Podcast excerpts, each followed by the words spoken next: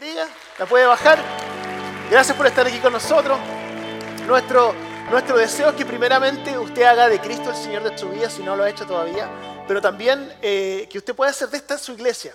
Así que eh, no se sienta obligada, pero sí que usted sepa que las puertas están abiertas para usted y gracias por estar aquí. Eh, con nosotros en este día. También recordarles que nosotros somos embajadores de Cristo, lo que significa que nosotros representamos a Cristo donde nosotros nos encontremos. Así que siéntanse en absoluta libertad de invitar a sus amigos, de invitar a sus vecinos, ¿cierto? Porque si este espacio, este mensaje, esta alabanza, este tiempo es bueno para usted, es de ayuda para usted, ¿por qué no invitar a alguien para que, eh, para que lo acompañe? Así que eh, también decirle que cuando yo termine este mensaje me voy a ir a un espacio que se llama el Guest, Guest Lounge, que es como una, como una sala que tenemos ahí donde tenemos café y tenemos un espacio para reunirnos.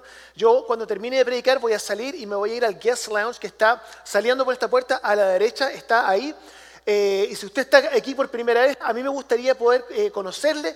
Eh, no le voy a quitar tiempo, van a ser como 30 segundos solamente para saber si hay algo que nosotros podamos hacer por usted. ¿Ok? ¿Les parece? ¿Sí? ¿Cómo se sienten hoy día? ¿Están contentos? ¿Están felices? A veces uno tiene que decir, estoy bien, pero es como una decisión, ¿cierto? Uno dice, ya, decido estar bien, ¿cierto? A veces eso hay que hacerlo por fe, aunque uno a veces no lo sienta, pero vamos a un par de avisos antes de, continuar. Eh, si usted estuvo aquí para la noche de alabanza que tuvimos el, miércoles pasado, gracias por estar aquí, fue un, momento espectacular. Por favor, no se, no se, lo pierda cuando hagamos noches de alabanza porque son de tremenda bendición. Así que eh, lo hacemos como cuatro veces en el año. Cada cuatro, eh, cuatro veces en el año lo hacemos, así que la próxima vez, por favor, participen porque va a ser de gran bendición. Todos los que estuvimos aquí fue un tiempo, pero espectacular. También quiero recordarles que, eh, o sea, no, recordarles, pero eh, decirles que vamos a comenzar una nueva serie. En unas semanas más va, a comenzar esta serie el 18 de septiembre. Y esta serie se llama Descanso. Descanso. ¿Cuántos de ustedes necesitan un descanso?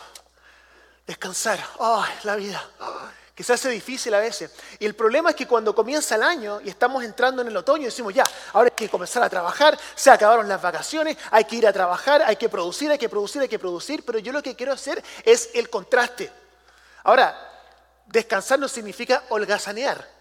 No estoy hablando de eso. Descansar es que usted sigue trabajando y está haciendo todo lo que usted hace, pero usted puede descansar en el hecho de que Cristo está con usted, de que Dios está con usted y usted puede enfrentar el trabajo y todos los desafíos de la vida con un descanso en su espíritu, un descanso en su alma, sabiendo que no todo depende de usted, de que el mundo no está dependiendo de que usted haga todas las cosas que tiene que hacer, que usted pueda descansar en el trabajo que Cristo ya hizo por usted. Así que eso comienza el 18 de septiembre, así que quedan algunas semanas más antes de comenzar. No se lo pierda, invite a sus vecinos, invite a sus amigos y a sus enemigos también.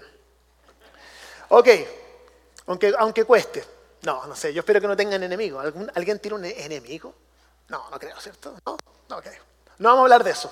Quizás sí los tiene, y si los tiene, bueno, vamos a tener que orar por eso porque no debiéramos nosotros tener enemigos. Em, pero eso es tema para otro, para otro domingo. Primera de Pedro, Primera de Pedro, capítulo 1. Si tiene su Biblia, por favor, busque Primera de Pedro, capítulo 1. Eh, si no tiene su Biblia, no se preocupe, vamos a ponerlo en la pantalla. Entonces, Primera de Pedro, capítulo 1, versículo 3. Esto va a ser 1 Peter, chapter 1, verse 3. Dice así. Dice, alabado sea Dios Padre de nuestro Señor Jesucristo, por su gran misericordia, nos ha hecho nacer de nuevo mediante la resurrección de Jesucristo. Nacimos de nuevo mediante la resurrección de, Jesucristo para que tengamos una esperanza viva. ¿Puede decir usted esperanza viva? Esperanza viva. Em, y recibamos una herencia indestructible, incontaminada e inmarchitable. Tal herencia está reservada en el cielo para ustedes a quienes el poder de Dios protege mediante la fe hasta que llegue la salvación que se ha de revelar en los últimos tiempos. Hoy día quiero que hablemos respecto al concepto de la esperanza viva de la esperanza viva. Es el título del mensaje de hoy día. Y en sus grupos de crecimiento durante esta semana vamos a estar hablando sobre este mismo tema. Entonces voy a entregar el mensaje hoy día y después en sus grupos de crecimiento van a hablar respecto a este tema y van a poder descubrir ahora qué. ahora que escuché el mensaje, cuáles son mis siguientes pasos para yo poder aplicar el mensaje de hoy día. Así que eso va a ser durante esta semana. Pero quiero comenzar con una pregunta. ¿Usted alguna vez ha perdido algo?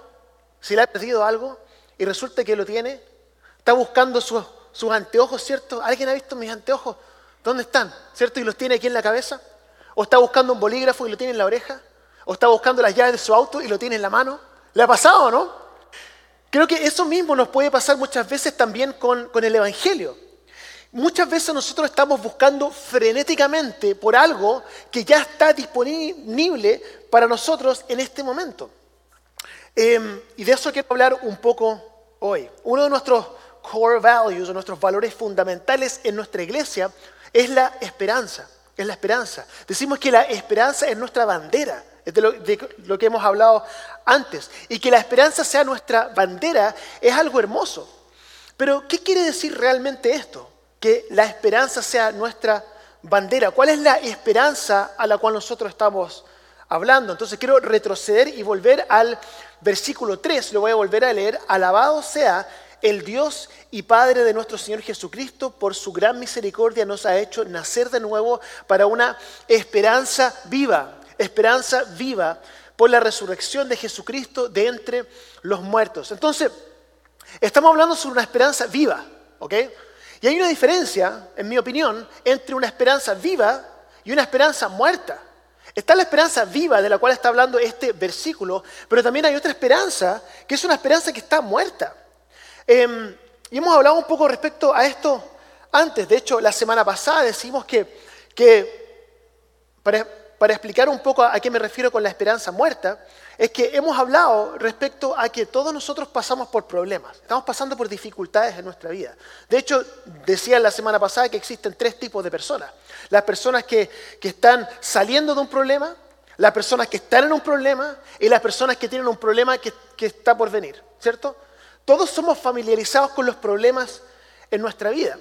Y algunos de ustedes hoy día es muy posible que ustedes sienten en su vida ahora que usted se está ahogando, que se está ahogando en problemas, que se está ahogando en enfermedad, que se está ahogando con todos los viles que no puede pagar, se está ahogando en presión, se está ahogando en ansiedad, se está ahogando en quizás alguien que haya fallecido, en, las personas que usted... Y, y se siente que se está ahogando. Y usted quizás mira los problemas que usted está enfrentando en este momento y lo está mirando desde una luz negativa. Y usted está pensando, nunca voy a salir de las deudas.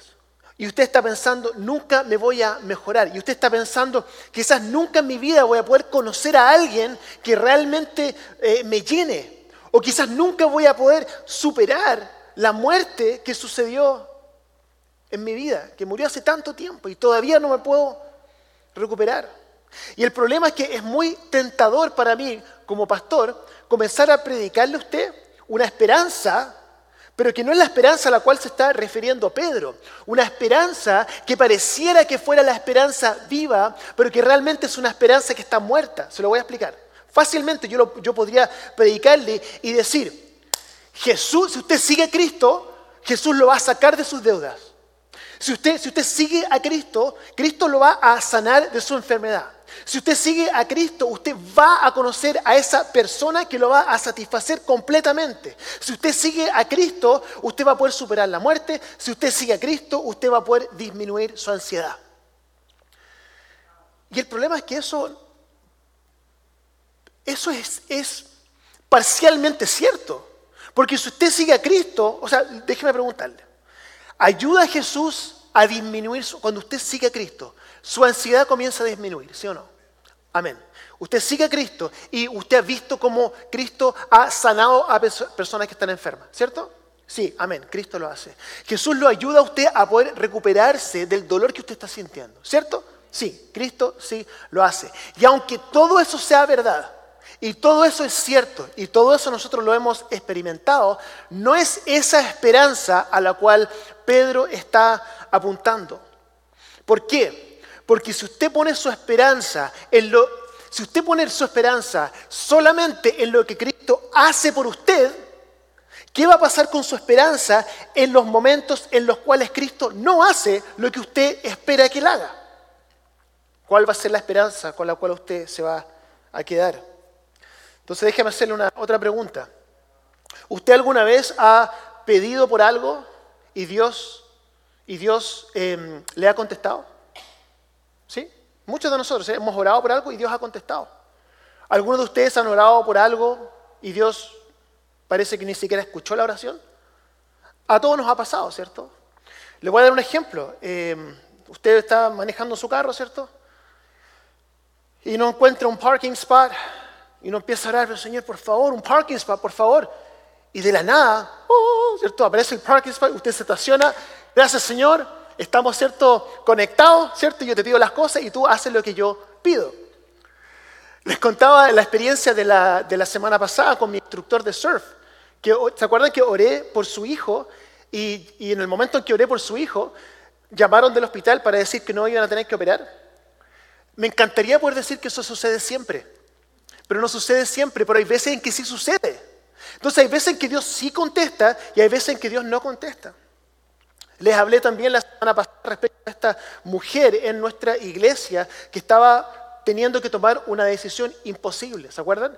Estaba hablando de que ella tenía que decidir si iban a hacerle una operación a su papá, que tenía el 10% de posibilidad, de probabilidad de éxito, y si tenía éxito iba a estar paralizado por el resto de su vida. Bueno, ella tuvo que tomar una decisión. Y hicimos, el, hicimos su funeral este miércoles pasado en esta iglesia. Él falleció. De hecho, le voy a contar como un side note. Probablemente ese funeral fue el funeral más elaborado que he hecho en toda mi vida. Se lo voy a contar. Comenzó con una procesión militar. O sea, estaba en el, folding of the flag y todo eso. Él era parte de, una, de, un, de un club de motoqueros. Entonces estaban todos con sus barbas, ¿cierto? Estaban con las banderas eh, de Estados Unidos. Eh, también tenían toda una procesión. Él era parte de una banda, de una banda de música. Entonces estaban todos los músicos aquí y ellos eh, cantaron un par de canciones. Tuvimos a Tony que tuvo un momento de alabanza, tuvo la prédica, había un video. Habían contratado a dos restaurantes para hacer catering, ¿cierto? Y cuando estábamos llegando hacia el final, digamos casi al final, antes de almorzar, estaban haciendo un eh, releasing of doves, estaban soltando palomas, estas palomas blancas. Es un momento precioso.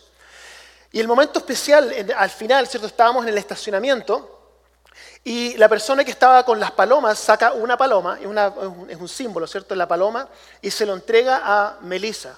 Y, es, es, un, símbolo, porque Melissa, que es la hija de la persona que falleció, tenía que soltar la primera paloma y eso representaba que ella estaba como soltando a su padre, era, era el ejemplo.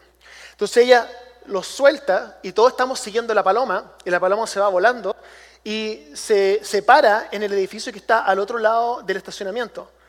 Y nos reímos un poco porque era, bueno, parece que no se quiere ir, ¿cierto? Entonces nos reímos un poco, ¿cierto? Y se quedó ahí, se quedó ahí, afuera del estacionamiento, en el edificio de al lado.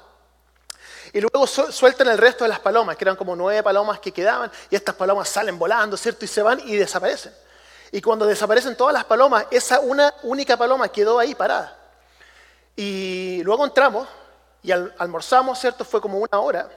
Y luego salimos y Melissa, me dice, ven, me dice, mira, la paloma todavía está ahí. Y ella se empieza a emocionar. Y ella dice, siento que ese es mi papá. Y yo le digo, no, no es tu papá, pero, eh, pero qué precioso momento, ¿cierto? Em, y luego ella entra a su carro, se va y la paloma sale volando. Eso fue el miércoles pasado. Yo sé que el espíritu de su papá no estaba en esa, paloma. Yo lo sé.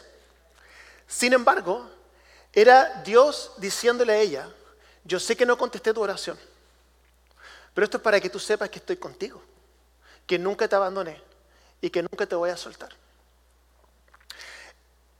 Entonces hay momentos en que Dios contesta la oración y hay momentos en que Dios no contesta la oración, pero lo que sí sabemos es que Dios va a estar con nosotros siempre, independiente de lo que nosotros vivamos. Entonces la pregunta que, quiero que nosotros nos hagamos, y es la pregunta en la cual he estado pensando, es por qué Dios a veces sí contesta las oraciones y por qué Dios a veces no contesta las oraciones. ¿Por qué? Y tuve que meditar un poco en esta pregunta. Y, la conclusión a la cual llegué es que la razón por la cual Dios contesta la oración y la razón por la cual Dios no contesta la oración es la misma razón. Y esta es, es para que Cristo pueda descubrir o que tú puedas descubrir dónde estás poniendo tu esperanza. Es para poder recalibrar tu esperanza. Porque el problema es que muchas veces nosotros ponemos nuestra esperanza en lo que Cristo puede hacer por nosotros y no en Cristo mismo. Y para eso quiero darle dos ejemplos de la Biblia. Em, el primer ejemplo se encuentra en, Juan capítulo 6, en John chapter 4. Y, y, este es el momento en que Cristo alimentó a los cinco mil, ¿cierto? Hemos escuchado esa historia ya varias veces, ¿cierto? Alimentó a los cinco mil, caminó sobre el agua y luego se encontró nuevamente con esta misma multitud. Y cuando se volvió a encontrar con esta misma multitud a la cual él ya había alimentado milagrosamente, lo primero que ellos le dicen es ¿qué más puedes hacer por nosotros? Juan capítulo 6, versículo 30 dice, ¿y qué señal harás para que la veamos y te creamos? ¿Qué puedes hacer después de haber visto este tremendo milagro? Insistieron ellos, nuestros antepasados comieron el maná en el desierto como está escrito, pan del cielo les dio de comer. Entonces, en el fondo, este, este, grupo le estaba diciendo, tú nos diste de comer en canastas, pero en el Antiguo Testamento nosotros leemos que hiciste, eh, que Dios hizo caer eh, pan del cielo. ¿Por qué no haces eso por nosotros para que después de que tú hagas eso, después nosotros te creamos? Obviamente que Cristo no contestó esa oración, no contestó ese deseo que ellos tenían. ¿Por qué? Porque su esperanza, escuche esto, porque esto es cierto para nosotros también, porque su esperanza no estaba calibrada correctamente. La esperanza estaba puesto en la provisión de Dios y no en Cristo mismo. Una nota al margen es que usted, si usted se da cuenta, usted lee el Nuevo Testamento, se va a dar cuenta que, que cuando las personas se acercaban a Cristo para pedir ayuda, Cristo tenía compasión de ellos y los ayudaba. Pero cuando las personas se acercaban a Cristo y le pedía una señal, Él no les daba ninguna señal. ¿Por qué? Porque el, primero, cuando estaba pidiendo ayuda, eso está basado en fe. Y cuando están pidiendo una señal, está basado en falta de fe. Entonces Cristo honraba a las personas que iban a Él a través de la fe. Es una nota al margen para que lo piensen cuando estén leyendo, se dan cuenta de esas cosas. Jesús quería saber, por eso es que eh, no les contestó, él quería saber si estaban allí por él o si estaban allí por lo que él les podía traer o por la bendición que podían recibir. Ahora hay otro ejemplo, los discípulos en la tormenta, ¿cierto? Vamos a leerlo en, Mateo capítulo 8, en Matthew chapter 8, comenzando desde el versículo 23, dice así, dice, subió a la barca y sus discípulos lo siguieron. De repente se levantó en el lago una tormenta tan fuerte que las olas inundaban la barca, pero Jesús estaba dormido. Los discípulos fueron a despertarlo. Señor, gritaron, sálvanos, que nos vamos a ahogar. Hombres de poca fe le contestó, ¿por qué tienen tanto miedo? Entonces se levantó y reprendió los vientos y las olas y todo quedó completamente tranquilo. Los discípulos no salían de su asombro y decían, escuche esto, ¿qué clase de hombre es este, que hasta los vientos y las olas le obedecen. ¿Qué clase de hombre es este? ¿Quién es este hombre que hasta los vientos le obedecen? Por favor, fíjense en esto, que la reacción de ellos no fue, Cristo calmó la tormenta. Me pregunto, ¿qué más podrá hacer por nosotros? Me pregunto que si, bueno, si Él puede calmar la tormenta, quizás me puede ayudar en, mis finanzas, quizás puede sacarme de las deudas, quizás puede ayudarme a restaurar mi relación. Entonces estoy enfocado, ellos eh, pudiesen haber estado enfocados en todo lo demás que Cristo puede hacer por ellos, pero eso significaría que, su esperanza estaba desubicada, no estaba en el lugar correcto, estaba puesta en la provisión y no en el proveedor. Eh, por ejemplo, si usted, está orando por algo, usted está orando para que Dios lo sane, por ejemplo, de la ansiedad, si usted tiene problemas de ansiedad o de depresión, y usted está orando para que Dios lo, lo sane de su depresión, y usted ora a Dios, y Dios le contesta, y el resultado de esa oración es que su depresión se le, se le va, se le desaparece. ¿Cuál va a ser su reacción? Va a ser, número uno, alabado sea el Dios que es capaz de restaurar mi depresión. O va a ser, oye, me restauró de la depresión, me siento tan bien ahora, me pregunto, ¿qué más podrá hacer por mí? ¿Se da cuenta? ¿Dónde está puesta nuestra esperanza? Eh, o podemos hacerlo a la inversa, usted ora para que Dios lo sane de su depresión y, y no lo sana de su depresión. El resultado de eso, ¿qué es lo que va a hacer? Porque hay veces en los cuales cuando Cristo no contesta, a ustedes quizás les ha pasado, le ha pasado que cuando Cristo está silencioso y no pasa nada, es como que Él no, no estuviera con usted, que esos son los momentos en, los cuales usted se vuelve desesperado por Dios y se, y se vuelve una conexión tan fuerte, porque usted se da cuenta que Cristo es su única esperanza. Entonces, para explicarlo bien, la, diferencia entre esperanza muerta y esperanza viva. Esperanza muerta es esperanza en lo que Cristo puede hacer por ti. Esperanza muerta es la esperanza en lo que Cristo puede hacer por ti. Esperanza viva es la esperanza en lo que Cristo ya hizo por ti dos mil años atrás. Y si eso no es suficiente, nada lo va a hacer. Entonces, la pregunta que le quiero hacer en esta mañana es esta. ¿Dónde está puesta su esperanza? ¿Dónde está puesta mi esperanza? Mi mamá siempre me, preguntaba cuando era más pequeño, me decía, eh, hijo, ¿cómo estás? Y le decía, bien, bien, estoy bien, soy bien, bien en el colegio, todo bien con los amigos. Ok. Entonces tomaba una pausa, me miraba a los ojos y me decía, ¿cómo estás realmente? Y ahí me, me calaba un poco más honda, y como que, ¿do you know something? Como que alguien te contó, ¿cierto? Entonces era como que, como que sabía más, más de lo que... Y la misma pregunta les haría yo a ustedes hoy día. ¿Dónde está su esperanza? Usted puede decir, bien, mi esperanza está puesta en Cristo. Y esa es la respuesta correcta. Pero tomémonos una pausa y preguntémonos, ¿dónde está puesta su esperanza realmente? Realmente. Em, porque este es el miedo, yo entiendo. Que usted, usted puede pensar, yo necesito, necesito que Cristo me ayude, porque si no, no tengo esperanza en mi matrimonio. Yo necesito que Cristo me ayude, porque si no, no tengo esperanza en mis finanzas.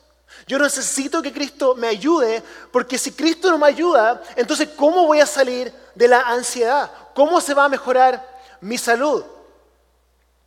Y algunos de ustedes necesitan que alguien se les acerque y quizás esto es todo lo que usted necesita hoy día. Y que alguien se le acerque y que le diga, no se preocupe, no se preocupe, porque todo va a estar bien. Mire, eso es lo que, eso es lo que Pedro está diciendo. Le está diciendo eso, le está diciendo a la iglesia, todo va a estar bien. Y usted dice, pero pastor, realmente usted no sé en qué mundo vive porque, porque las cosas están mal. Estamos sufriendo, hay cosas que, que, no están bien en la vida. Y si todo no sale bien, usted se puede preguntar. Y la respuesta es, ya salió todo bien. No sé si me entienden. O sea, usted dice, pero que, es que pastor, ¿cómo? No, no, no, tengo problemas en mi vida, tengo tantos problemas. Y si todo no sale bien, todo salió bien. Ya salió bien. Ya salió bien. Y, lo que, y, no es por lo que algo que tiene que pasar, sino por algo que ya pasó. Entonces usted ve su circunstancia y usted dice, no sé cómo esto se va a resolver, ya se resolvió. No sé, mi, cuerpo se siente tan mal, estoy enfermo, ya usted está sano. Es que mi finanzas, usted ya lo tiene todo. Es que no sé cómo voy, ya está resuelto. Pero es que, pastor, usted no entiende cómo me siento. No se preocupe, va a estar todo bien. ¿Se da cuenta que nosotros miramos hacia adelante esperando que algo suceda para sentirme bien y realmente tenemos que mirar hacia atrás? En lo cual Cristo ya resolvió todo. Entonces yo camino de otra forma, porque ya sé que en Cristo ya lo tengo todo.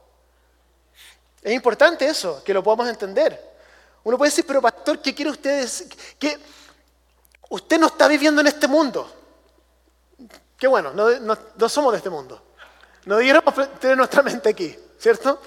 Usted puede decir, pues que la gente se muere, la gente se enferma, las relaciones terminan, la gente pierde sus trabajos, la economía está tan mal. ¿Cómo puede usted decirme que va a estar todo bien? Ah, usted pensaba que yo me refería aquí. No, no, no, no. No, si aquí, aquí no. Aquí sí la gente se muere, aquí la gente se enferma, aquí las relaciones terminan, aquí la gente pierde sus trabajos, aquí la economía eh, va a estar bien a veces, va a estar mal, aquí la gente sufre. No estoy hablando de aquí. Y Pedro tampoco está hablando de aquí.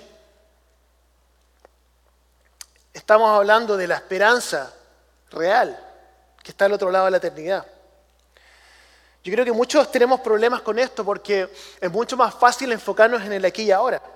¿Se acuerdan que les hablaba respecto a la, tentación que una vez, uno a veces tiene de poder predicar la autoayuda? La autoayuda, ¿qué es lo que significa la autoayuda? Significa que yo tomo la Biblia, tomo la oración, tomo la iglesia, tomo todas las cosas que nosotros practicamos como cristianos y digo, voy a usar todas estas cosas para que me ayuden a poder lograr mis objetivos. Eso es la autoayuda. Pero eso tiene un gran problema. Y el problema es que está enfocado en aquí, Estamos enfocados en este momento, en este espacio de tiempo. Y hemos hablado de que en el mejor de los casos aquí, usted, si usted tiene una vida perfecta, amén. Si usted tiene una esposa perfecta, amén. Si usted tiene niños perfectos, amén. Si usted tiene un trabajo perfecto, amén. Si tiene una jubilación perfecta, amén. Si tiene una vida larga, amén. Pero si yo le digo, en el mejor de los casos, usted igual con todo respeto, porque esto va para mí también, usted igual va a terminar un montón de huesos adentro de una caja, o si no, si, lo van a, si le van a hacer el, ¿cómo se dice? Eh, cremation, cremación, ¿cierto? Y en unos años más, nadie se va a acordar de usted. Y nadie se va a acordar de mí. ¿Saben cómo me van a recordar? Una foto polvorienta por ahí, y oye, se parece que era un, creo que era un, un cura, parece que Josh, ¿cierto? No me acuerdo, algo así. Y vamos a seguir, ¿cierto? Vamos a ver una película. Entonces, nos enfocamos tanto en este periodo de tiempo. Y, muchas veces yo podría predicar a este periodo de tiempo y entregarle una esperanza muerta. Una esperanza muerta. Em, tres pasos para ser un mejor padre. Eso puede ayudar. Tres pasos hacia la libertad financiera. Está bien, eso no tiene nada de malo. Tres pasos hacia un matrimonio feliz. Ok, está bien, todo eso es bueno y todo eso es útil, pero ninguno de estos es el Evangelio. Y ninguno de estos es lo que, es, lo que, es lo que Pedro está hablando en este texto. Ahora, si usted sigue a Cristo, lo más probable es que va a tener un mejor matrimonio. Si usted sigue a Cristo, lo más probable es que va a poder ordenar sus finanzas. Pero Jesús no vino a hacerte un mejor padre. Cristo no vino a darte libertad financiera. Cristo no vino solamente a darte un feliz matrimonio. Ese no es el Evangelio. Porque si usted se enfoca en lo que Cristo le da, si usted deja a Cristo de lado y usted se enfoca en lo que Cristo le da, yo le garantizo, nunca va a ser suficiente. Nunca. Siempre va a querer un poco más, un poco más, un poco más, un poco más. Porque se está olvidando de la fuente y se está enfocando solamente en lo que sale de la fuente. Em, yo estoy aquí hoy día para decirle que la esperanza viva en la cual nosotros nos apoyamos no está aquí, físicamente en este espacio. Y no puedes hacer nada para obtenerla. Cristo ya lo hizo todo, hemos hablado de esto, consumado es en la cruz, hizo todo. Cree la buena noticia. Ese es el llamado de hoy día. La semana pasada hablamos respecto a no sorprendernos por las tribulaciones como si fuera algo extraño, ¿se acuerda? Hablamos respecto a eso. Y que permitiéramos nosotros que pruebas que, se nos están, que, nos están viniendo, este libro de Santiago, el capítulo 1, que las pruebas que vienen en nuestro, nuestro camino sean una oportunidad para, para tener sumo gozo. Porque el resultado de esta prueba iba a resultar en que nosotros íbamos a ser maduros, ¿se acuerda? Y no nos iba a faltar nada. Ahora, uno dice que no nos falte nada, es como no nos falte nada. Decimos, quizás el autor se equivocó ahí, estaba exagerando un poco. Pero lo que nos damos cuenta es que no faltarnos nada es cuando nosotros nos damos cuenta que a través de toda esa tribulación, Cristo estuvo ahí, Cristo estuvo ahí, Cristo estuvo ahí, Cristo estuvo ahí, Cristo estuvo ahí. Y nos damos cuenta cuando hemos pasado la tribulación y hemos perseverado de que ya lo tenemos todo y somos completos porque en Cristo ya lo tenemos todo. Completos, somos completos sin que nos falte cosa alguna. Y esa es la esperanza viva. Cualquier otra cosa, hermanos y hermanas, no los va a satisfacer. No va a ser suficiente. No hay otra esperanza, no hay. No hay. ¿Cuántos de ustedes han buscado por otros lados? Esperanza. ¿Cuántos encontraron esperanza de vida en otro lado? No, ¿cierto? No hay. No hay. Por más que busquemos. No lo estoy invitando a que busque, le estoy diciendo, no lo va a encontrar. Yo me he dado mis vueltas por ahí, ¿cierto? Como algunos que conozco. Y, uno se da cuenta que pagamos un precio muy alto para descubrir que no hay nada ahí. Em, voy a terminar con, esto. Em, eh, Apocalipsis 21, um, Revelation 21, versículo 3, dice así, esta, esta es la, un destello que nos da Juan de lo que está por venir. Oí desde una potente voz que provenía del trono y decía, aquí entre los seres humanos está la morada de Dios, Él acampará en medio de ellos, y ellos serán su pueblo, Dios mismo estará con ellos y será su Dios, Él les enjugará toda lágrima de los ojos, ya no habrá muerte, ni llanto, ni lamento, ni dolor, porque las primeras cosas han dejado de existir. El que estaba sentado en el trono dijo, yo hago nuevas todas las cosas. Y añadió, escribe, porque estas palabras son verdaderas y dignas de confianza. Esto es lo que se viene. Esto es lo que se viene. Y nos cuesta enfocarnos en eso porque este mundo nos, atrapa. Em, conocí a un, pastor, el pastor Salas de Chile, un pastor que le dio Parkinson cuando, cuando estaba en sus 40 años, le dio Parkinson y estuvo en su cama durante 25 años. Y él falleció hace unos meses atrás. Constantemente orando por él, esperando que Dios lo sanara, creyendo que Dios lo podía sanar. Hablando con la familia de ellos decían, sí, nosotros queremos que él se sane, pero nuestra esperanza no está puesta en eso. Cuando veo a mis papás, ¿cierto? En la medida en que ellos van envejeciendo, me doy cuenta que que cada vez van necesitando más ayuda. Mi esperanza es que Dios los sane milagrosamente y que nunca se mueran, ¿cierto? Em, nos dimos cuenta que cuando estuvimos orando por mi papá el año pasado, Dios lo ayudó mucho, muchísimo. Em, y me gustaría que los sanara completamente, pero mi esperanza no está puesta ahí. Tenemos una persona en nuestra iglesia que se llama, se llama eh, Bárbara, Bárbara Carlson. Y a veces hablo con su esposo y a ella le duele todo el cuerpo. Ella está constantemente en dolor. los únicos momentos en los cuales no le duele el cuerpo es cuando no se mueve. Se mueve un brazo y imagínense, todos los días tiene que vivir con ese dolor. Y al hablar con, con Ted, con su esposo, em, él se da cuenta que es posible que ella vaya a pasar el resto de su vida con este dolor insoportable hasta que Dios se la lleve. ¿Oramos para que Dios la sane? Sí. ¿Creemos que Dios la puede sanar? Sí. Pero su esperanza no está puesta en que Dios la sane. Eso no es la última esperanza que ellos tienen. Quizá usted está aquí en este momento, en esta mañana, y, usted está pasando por algo, y usted, y usted quiere que, que Dios lo saque de lo que está viviendo. Y vamos a orar por sanidad, vamos a orar por restauración, vamos a orar para que, para que Dios intervenga en su situación. Y si Dios le contesta su oración, amén. Pero que usted pueda enfocarse no en lo que Dios hizo por usted, sino poder mirar a Cristo tal como lo hicieron los discípulos cuando calmó la tormenta y decir, ¿quién es este hombre? Que logra sanarme de mi enfermedad, que logra. Y si Dios no le contesta, que lo tome como una oportunidad para poder pensar en dónde está usted poniendo su esperanza. La esperanza que nunca lo va a decepcionar es Cristo. Y la esperanza que Él nos entrega es como resultado del precio que Él pagó y el beneficio que nosotros vamos a recibir al otro lado de la eternidad, con nuestros cuerpos nuevos, sin ningún dolor, sin ningún problema, sin ninguna preocupación, tal cual como Dios así lo quiso. Entonces, eh, esa es la promesa y esa es la esperanza viva. Que Dios nos ayude a enfocarnos, a, reenfocar nuestra esperanza. Que vivamos nuestras vidas, que hagamos lo mejor posible, que oremos para que Dios nos sane, pero que nos demos cuenta que la real esperanza, la esperanza viva, no está en nada de, que, de lo que incluso Cristo nos pueda ofrecer. sino por lo que Cristo ya hizo por nosotros. Y esa herencia que nos está esperando, que es inmutable. Así que quiero invitarlo a que pueda cerrar sus ojos aquí un momento, eh, incline su rostro, cierre sus ojos. Y quiero hacerle una, una invitación bien simple.